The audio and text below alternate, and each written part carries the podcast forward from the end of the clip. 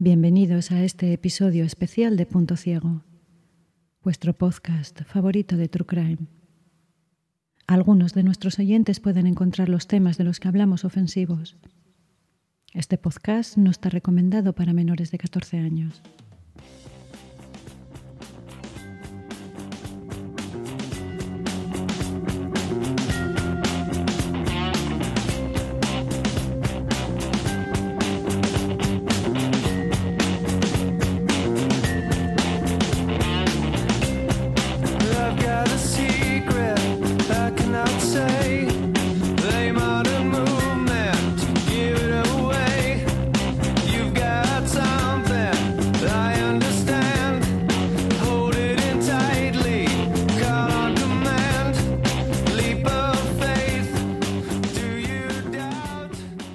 Crimen nos ha fascinado desde el principio de los tiempos.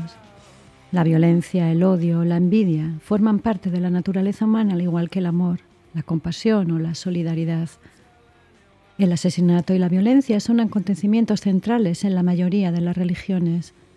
El asesinato de Osiris a manos de su hermano Seth, Cronos devorando a sus hijos y siendo asesinado a su vez por Zeus, Caín matando a Abel, los mitos y leyendas son un catálogo de todo tipo de crímenes. Magnicidios, patricidios, matricidios, incesto, violencia sexual, traición, infidelidades, abuso infantil. La Ilíada y la Odisea, pero también la Biblia o los cuentos infantiles resultan aterradores. La fascinación por el true no es, por tanto, una moda moderna. El crimen en todas sus formas ha inspirado la alta cultura, desde Esquilo a Shakespeare, desde Dostoyevsky a Truman Capote. La ópera, la literatura, la danza, la escultura o la pintura han reflejado la parte más oscura y morbosa de la naturaleza humana, con todo tipo de detalles, con intenciones moralistas, sí, pero el morbo y el sensacionalismo tampoco le son ajenos. La cultura popular no ha podido escaparse de la fascinación por el crimen y los asesinatos, desde los cantares de ciego hasta los primeros periódicos, siempre ha habido alguien dispuesto a contar los detalles más morbosos de los crímenes reales, pero siempre ha habido un público ansioso por conocerlos.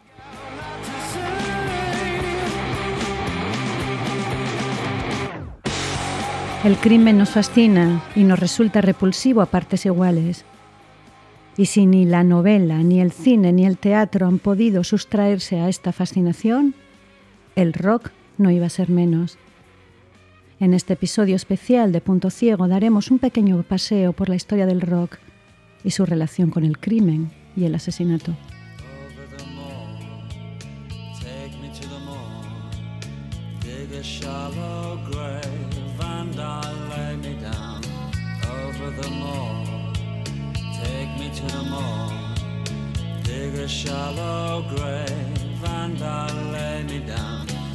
Leslie and your white beads. Oh, John, you'll never be a man, and you'll never see your... En 1984 se publica el disco debut de los Smith, titulado con el nombre de la banda. En su debut, la banda incluye entre sus temas la canción Suffer Little Children, un hermoso homenaje a las víctimas de Myra Hindley e Ian Brady que los años 60 habían conmocionado la sociedad británica, incapaz de comprender que la pareja de veinteañeros pudieran haber matado a cinco niñas y niños por pura diversión y sin despertar ningún tipo de sospecha.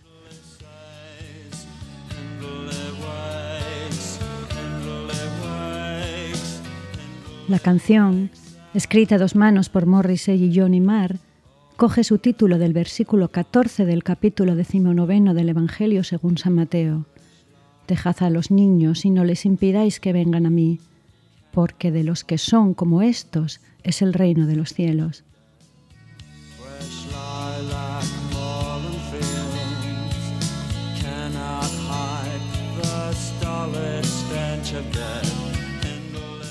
La canción, que se publica en mayo de 1984 como la cara B del single Heaven Knows I Am Miserable Now, fue concebida después de que Morrissey leyera Beyond Belief, A Chronicle of Marden and Its Detection, de Emily Williams, una crónica de los crímenes de Hindley y Brady, y que le hizo darse cuenta de que las víctimas de la pareja pertenecían a su misma generación.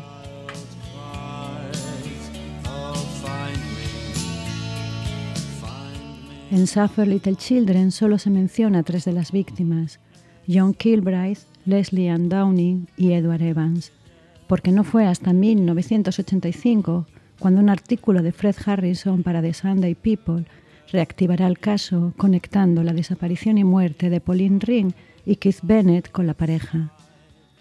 La policía sospechaba desde hacía años que los dos niños eran víctimas de Hidley Brady, pero carecían de pruebas y no pudieron incluirlos en la acusación final. En julio de 1985, Ian Brady confiesa en prisión y se reinicia la búsqueda de los cuerpos de los niños con la colaboración de Myra Hindley, que en dos ocasiones, en 1986 y en 1987, Acompañará a los investigadores a los páramos en donde cometieron los crímenes para ayudar a localizar los cuerpos de Bennett y Reed, pero sin resultados. No será hasta el 1 de julio de 1987 que aparecerá por fin la tumba de Pauline Ring. Tras años de búsqueda, el lugar en el que Brady y Hitler enterraron al pequeño Bennett todavía no ha sido localizado.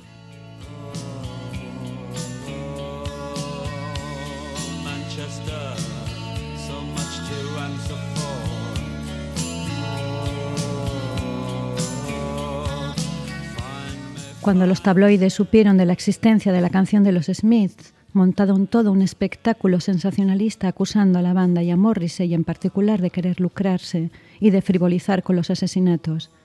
Se pusieron en contacto con las familias de las víctimas que no tardaron en mostrar públicamente su desagrado con el grupo. En un acto de humildad inusual en Morrissey, este llegó a reunirse en privado con las familias Kilbride, Evans y Downey, que acabaron dando su consentimiento al entender que no era el morbo lo que movía a la banda. De hecho, la madre de Leslie Ann Downey mantuvo una relación de amistad con Morrissey a lo largo de su vida. La prensa amarilla, que acusó a la banda de frivolizar y explotar los crímenes, no dudó un año después en sacar todo su arsenal sensacionalista cuando los crímenes de la pareja volvieron a ocupar la conversación pública. La canción de los Smiths continúa siendo uno de sus temas más delicados y hermosos.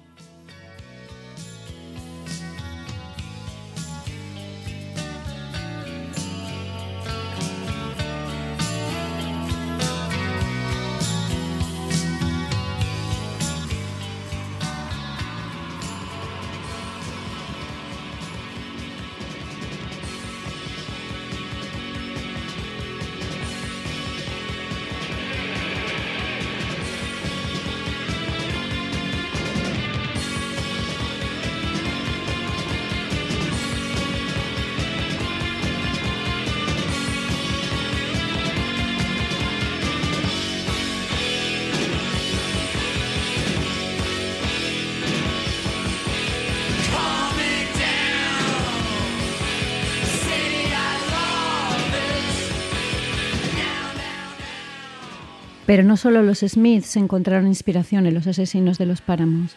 La banda neoyorquina Sonic Youth se inspirará en una fotografía de la hermana y el cuñado de Myra Hindley para ilustrar la portada de uno de sus álbumes más conocidos, Go, publicado en 1990.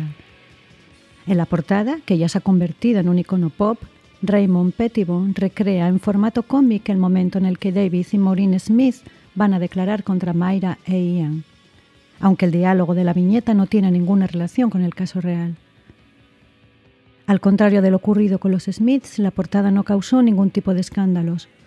Todo el debate giró en torno a la calidad del disco, probablemente el trabajo de Sonic Youth peor considerado por sus fans y que apenas llegó a vender unas 200.000 copias. Resulta, sin embargo, paradójico que el trabajo de la banda que más fríamente ha sido acogido se haya convertido con el tiempo gracias a su cubierta, en el más reconocible a nivel popular y ha sido recreado en miles de camisetas, tote bags o todo tipo de merchandising de la banda. Pero Go no fue la primera conexión de Sonic Youth con el True Crime. El tema Death Valley 69 de 1984, que fue escrita en colaboración con Lydia Lunch y que se convertirá en el primer videoclip de la banda, hace referencia a los crímenes de Charles Manson. En su letra se menciona a Sadie, el seudónimo que utilizaba una de las asesinas de Sharon Tate, Susan Atkins, después de escuchar el Sexy Sadie de los Beatles.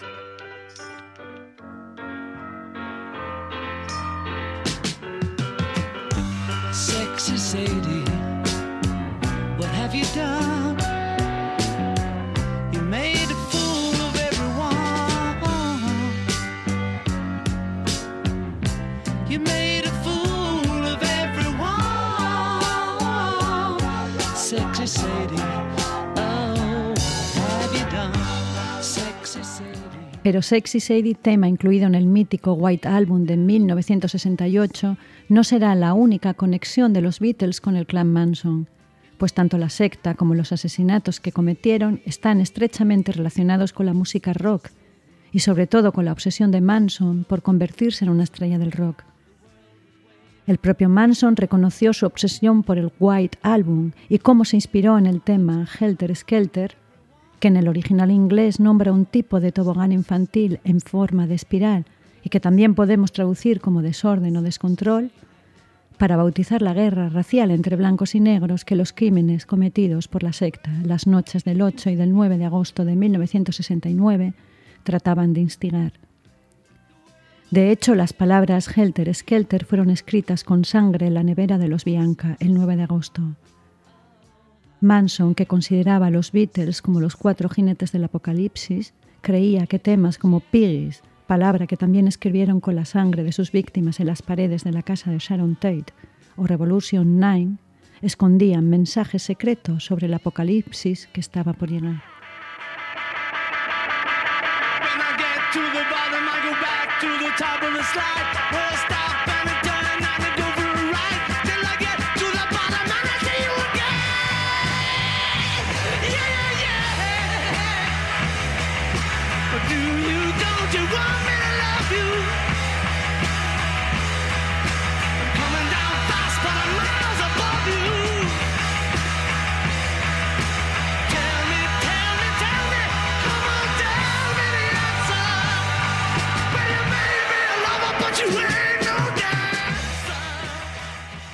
Pero no fueron solo los Beatles objeto de obsesión por parte de Manson. Para su desgracia, Dennis Wilson, uno de los fundadores de los Beach Boys, se cruzó en el camino de la familia, haciendo que su nombre quede ligado en la memoria popular y a su pesar al de Manson y sus crímenes. Pero antes de llegar ahí, tenemos que tomarnos un desvío para contar, brevemente, la historia del propio Charles Manson.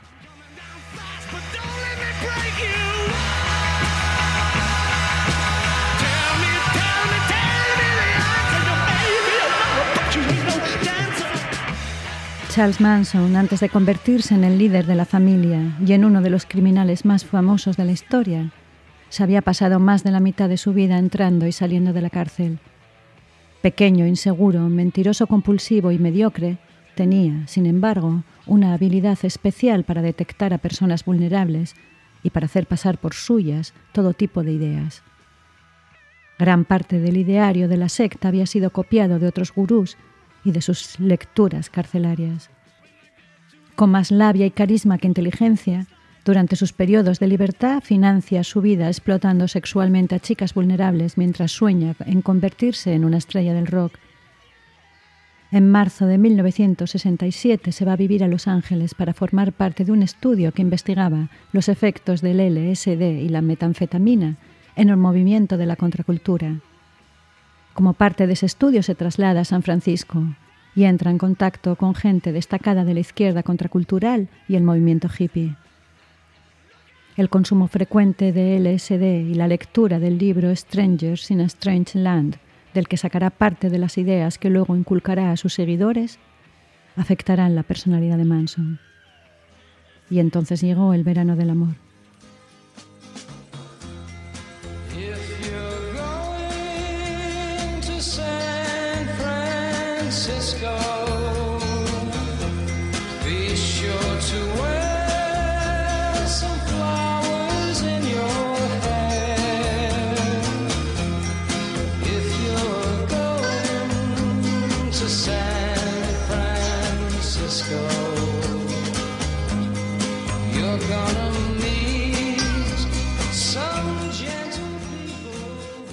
Fue en 1968 cuando Manson comienza a dar forma a su secta y se rodea de sus dos primeras seguidoras, Mary Brunel y Lynette Squeaky From. En pocos meses Manson, con la ayuda de las drogas, el amor libre y su palabrería, se convertirá en el líder indiscutible de la familia. Entre sus miembros destacan Charles T. Watson, Bobby Beausoleil, Susan Atkins, Patricia Krenwilken y Leslie Van Houten. Todos ellos y ellas acabarán asesinando a las órdenes de Manson. Fue entonces cuando Dennis Wilson, en un día soleado de primavera, recogerá a dos autostopistas y se las llevará a su mansión. Las muchachas Patricia Wilken y Ella Joe Bailey regresarán al día siguiente y Wilson, que está en pleno proceso de grabación del 2020, deja que se queden en su casa mientras él está en el estudio grabando. Cuando regresa a su casa, Charles Manson le espera en la entrada. Cuenta la leyenda que para ganarse la confianza del Beach Boy, Manson se puso de rodillas y le besó los pies. Desde ese día, Manson y la familia se fueron a vivir a la mansión de Wilson y la vida de éste se desliza por una espiral de drogas y sexo que casi le arruina y que le dejará marcado hasta su muerte en 1983.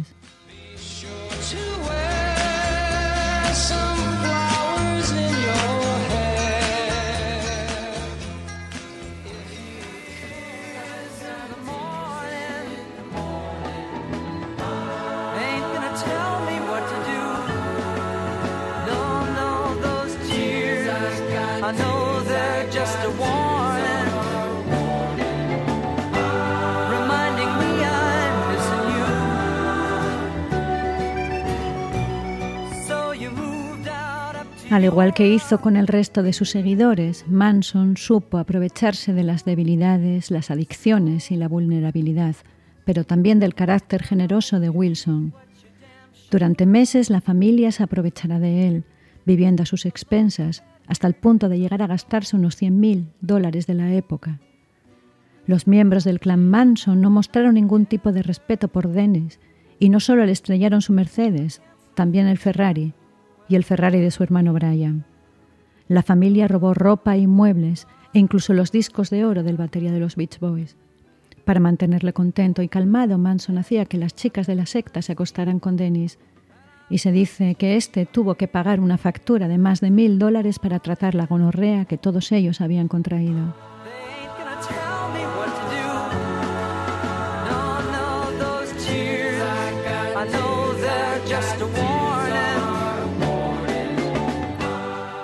Con el tiempo Wilson empezó a cansarse de Manson y la familia y a distanciarse de ellos, pero como odiaba los enfrentamientos, en vez de echarlos a todos de casa, simplemente se mudó de mansión. Pero no le dijo nada a Manson. Este no tardó en dar con su paradero y le envió una nota diciéndole que no iba a librarse de él. Manson había conseguido que los Beach Boys grabaran una versión de una de sus canciones, Six to Exit, y estaba convencido de que estaba a punto de triunfar en la música. Además, gracias a los contactos de Dennis Wilson, Manson había conocido al productor Terry Mencher, el hijo de Doris Day, al que pensaba embaucar para grabar un disco.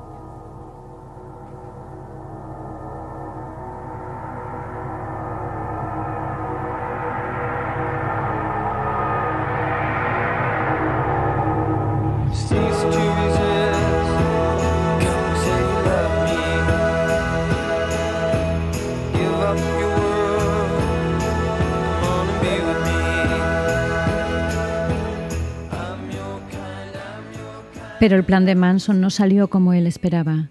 A Melcher no le interesaba la música de Manson y para su humillación, Wilson aparecía acreditado como el único autor de la canción Never Learn Not to Love, la versión de los Beach Boys del tema de Manson. Esto le quebreó y quiso darle un escarmiento a Wilson amenazando a los hijos del batería. Pero esto último fue la gota que colmó la paciencia de Dennis Wilson, que no solo le plantó cara a Manson por primera vez, también le dio una paliza y le echó de su casa. Humillado Manson se fue con la familia al rancho Span. Un año después, el verano de 1969, la familia asesinará a Gary Hinnan, Sharon Tate, Abigail Folger, Bolcher Friboski, Jay Sebring, Steven Parent, Leno LaBianca y Rosemary LaBianca. Una de las teorías para explicar el crimen de Sharon Tate cuenta que la noche del 8 de agosto Los asesinos estaban buscando a Terry Melcher, pero no sabían que éste acababa de alquilar su casa de Cielo Drive al matrimonio Polanski-Tate. Brian Wilson nunca se recuperó de su relación con Chas Manson y se dice que siempre se culpó de los crímenes.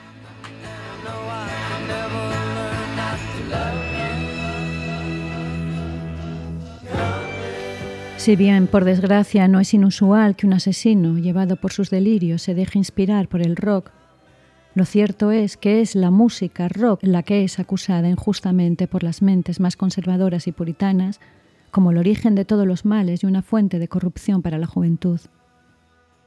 Desde sus mismos orígenes el rock ha sufrido varios episodios de pánico moral, Basta recordar el triste tiroteo de Columbine y cómo se intentó hacer responsable a Marilyn Manson de las muertes y no a la demencial política sobre el uso y venta de armas de fuego en Estados Unidos. El rock, como forma cultural popular, bebe de distintas fuentes y se inspira en hechos cotidianos, entre ellos los crímenes reales. Las murder ballads o canciones de muerte pueden rastrearse hasta la Edad Media de origen escandinavo, se cree que llegaron a las islas británicas y a Irlanda de la mano de los invasores vikingos.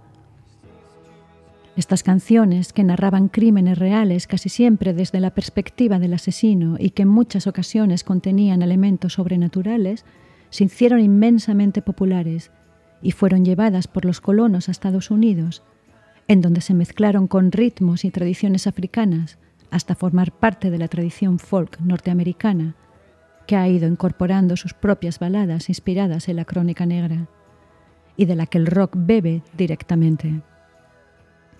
En la actualidad, versiones actualizadas de murder ballads tradicionales todavía forman parte del repertorio de muchos músicos. Two Sisters, una murder ballad que cuenta la historia de un asesinato entre hermanas y cuyo origen se ha rastreado hasta el siglo XVII, ha sido versioneada en múltiples ocasiones por artistas tan dispares como Tom Waits y sigue siendo muy popular.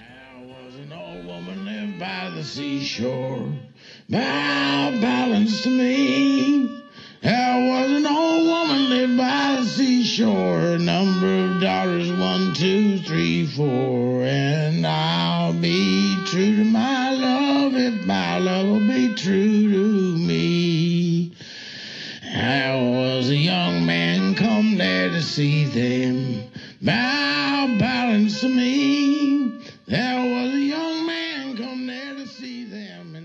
Pero no podemos hablar de Murder Ballard sin mencionar a Nick Cave. Considerado como una de las obras cumbres del músico, Murder Ballads rinde homenaje a este estilo musical en un álbum en el que se habla de crimen y muerte, pero también de Dios, de amor y de vida, con una fuerza literaria y musical que convierten a este disco en todo un monumento musical. Al contrario de lo que podría parecer, la gran mayoría de las canciones son obra del propio Cave y no se inspiran en ningún crimen real. A excepción de dos temas. El primero, Where the Wild Roses Grow, se inspira en la balada tradicional irlandesa de Willow Garden, que narra el asesinato de una joven por parte de su amante.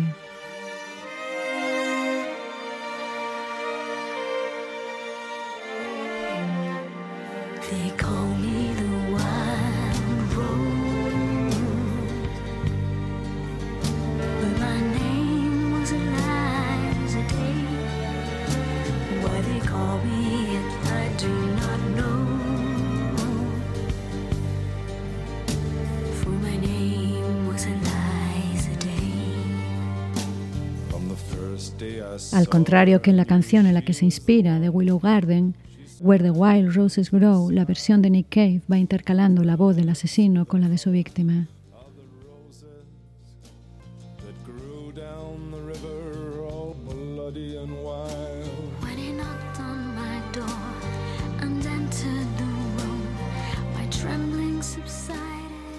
Pero será Stagger Lee el tema que vincula a Nick Cave con el folclore norteamericano. Stagger Lee es una figura mitológica que está basada en una persona real, Lee Shelton, un criminal de la segunda mitad del siglo XIX que se convirtió en toda una celebridad a raíz del asesinato de Billy Lyons en las Navidades de 1895 en San Luis.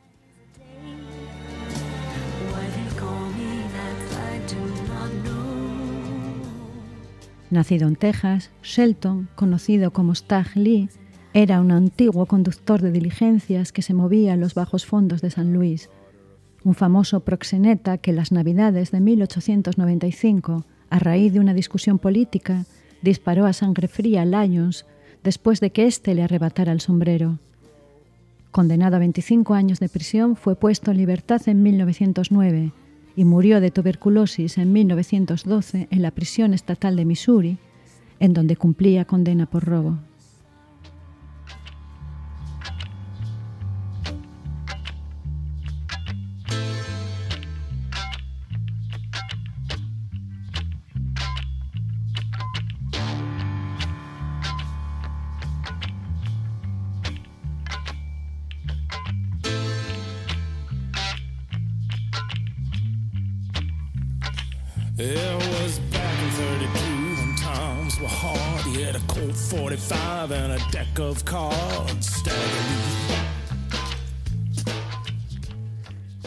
Stagli se convirtió en toda una leyenda desde el mismo momento del crimen y fue incorporada al folclore a través de la música, especialmente por las canciones entonadas por los trabajadores afroamericanos. En 1897 se registra la primera canción dedicada a Shelton, al que se le llama Stack Ali, canción que se hizo inmensamente popular a principios del siglo XX entre la comunidad afroamericana a lo largo de todo el Mississippi. Serán los Warrens Pennsylvanians los primeros en grabar una versión en 1923. La leyenda de Stagger Lee se fue embelleciendo y ampliando a través de la tradición oral, llegando a incorporar elementos sobrenaturales, en donde Stagger Lee usurpa el trono al demonio en el infierno, es capaz de convertirse en animal, se bate en duelo con Jesse James o es el responsable del terremoto de San Francisco.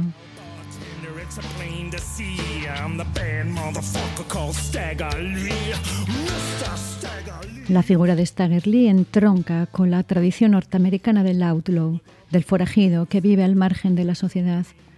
Es rebelde que asume las consecuencias de sus actos, pero también con la figura actual del gangsta, pues las connotaciones raciales están presentes en una leyenda que nació en unos Estados Unidos post-esclavitud, pero profundamente segregados. Stagger Lee se erige como el héroe que se enfrenta a la autoridad blanca. Nick Cave reescribe la figura mítica del forajido convirtiéndolo en un tipo violento, en un abusador sexual y en un sociópata, en uno de los temas más impactantes y complejos del disco. Just the boy hitching up her skirt over the staggerly. She's starting to flirt. Oh, a staggerly.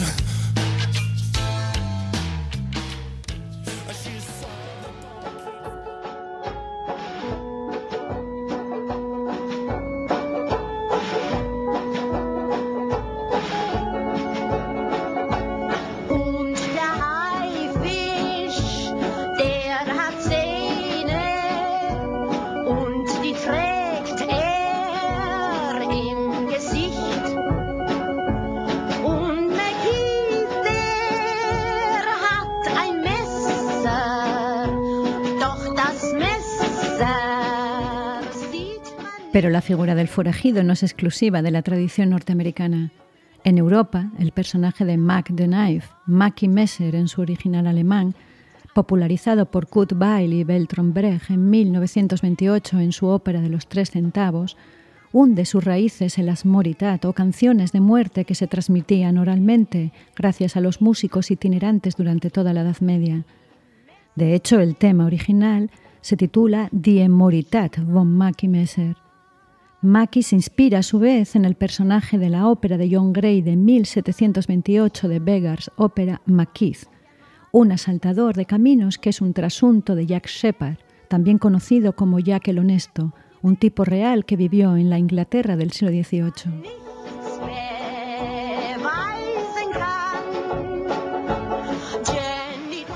Sin embargo, al contrario que en la obra de Gray, Mackie es un antihéroe, un tipo despreciable, capaz de todo tipo de fechorías.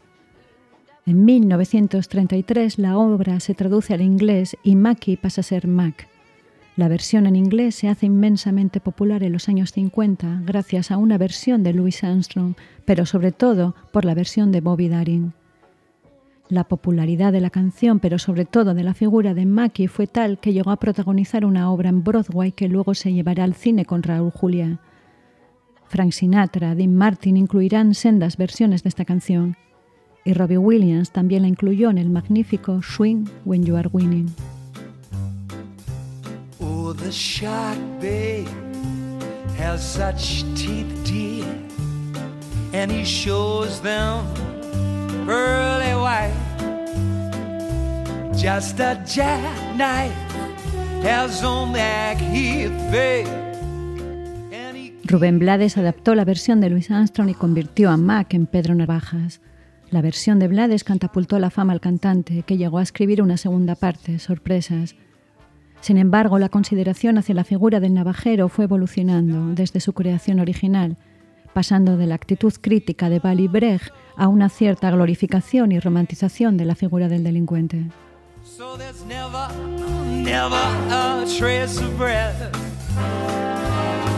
On the sidewalk. Oh, Sunday morning.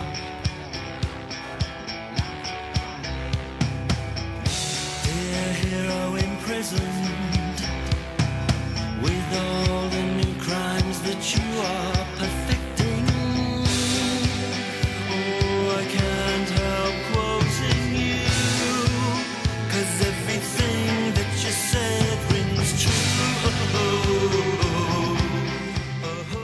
Y volvemos con Morrissey, que tampoco es ajeno a esta romantización gracias a The Last of the Famous International Playboys, canción en la que narra de forma irónica la vida de los terribles hermanos gemelos Cray, los gámsters británicos más famosos de los años 60. El single de Morrissey lanzado en 1989 y que luego se incluyó en el disco recopilatorio Bonadag de 1990, en un principio fue acogido por la crítica de forma tibia, pero es famoso porque en él colaboraron Andy Rook, Mike Joyce y Greg Cannon, miembros de los Smiths, y que hizo soñar a los fans con una posible vuelta de la banda, que se había separado en 1987.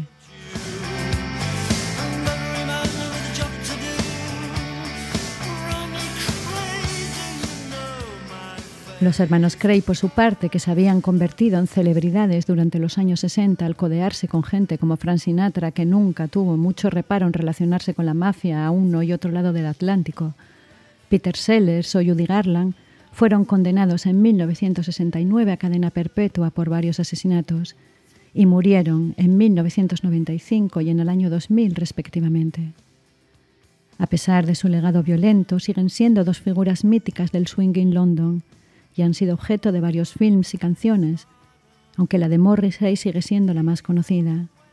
The Libertines o los Renegades Soundwave les han dedicado un tema y fueron también mencionados por otra de las bandas míticas del pop británico, Blur, en Charmless Man. Se dice que Morrissey envió una corona de flores al funeral de Reggie Cray.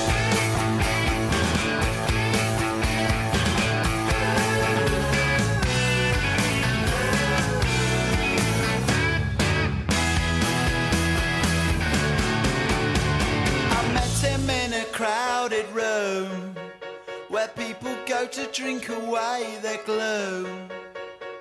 He sat me down, and so began the story of a charmless man, educated the expensive way.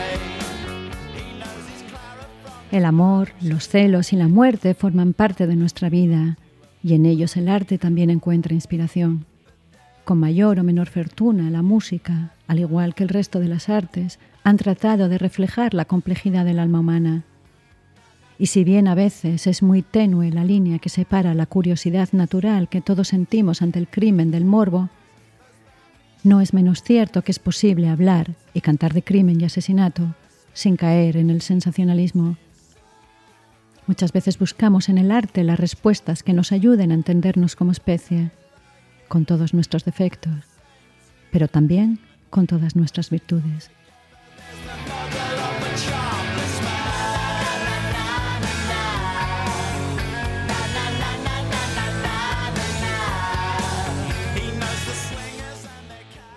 Al fin y al cabo, cantar alegra el alma. Cross-eyed. And from this charmless man I just had to hide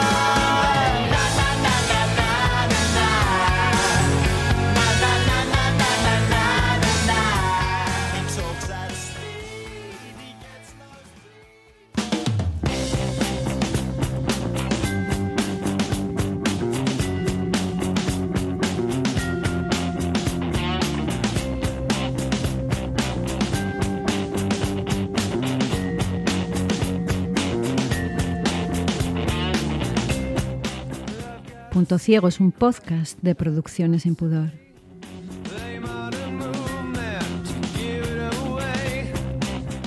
Guión y alocución de Silvia Cosío.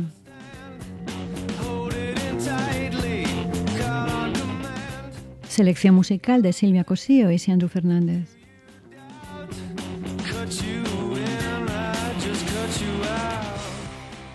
Síguenos en nuestros canales de iBox y Spotify y en punto ciego podcast.blogspot.com, así como en Instagram y Twitter.